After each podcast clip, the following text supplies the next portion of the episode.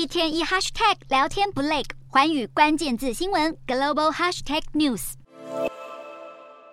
一台看似普通的四轮轿车，车顶却装上了四组螺旋桨。这是中国电动车大厂小鹏汇天正在研发中的飞天汽车，而它的前辈电动飞行车旅行者 X 二已取得不错进展。这是一款类似可载人的四轴飞行器，虽然外观和想象中的飞天汽车还有段落差，但目前旅行者 X2 已经成为中国首款获得批准的人为驾驶电子垂直起降产品。小鹏汇天的旅行者 X2，二零二二年底首度在杜拜进行全球试飞，试验成功后大受各界好评。公司也表示，未来将推出四轮的飞天汽车，以路跑为主，飞天为辅，和欧美主力发展的飞行器做出区别，售价更有望压。低到十四万美元，约新台币四百三十万元，更计划在二零二五年开始量产。虽然目前全球各大汽车厂牌都想让汽车飞上天，也多采用再生能源或氢能源，符合未来减碳发展方向，但实际上飞天汽车除了技术问题，还需要克服飞行相关的法律制度。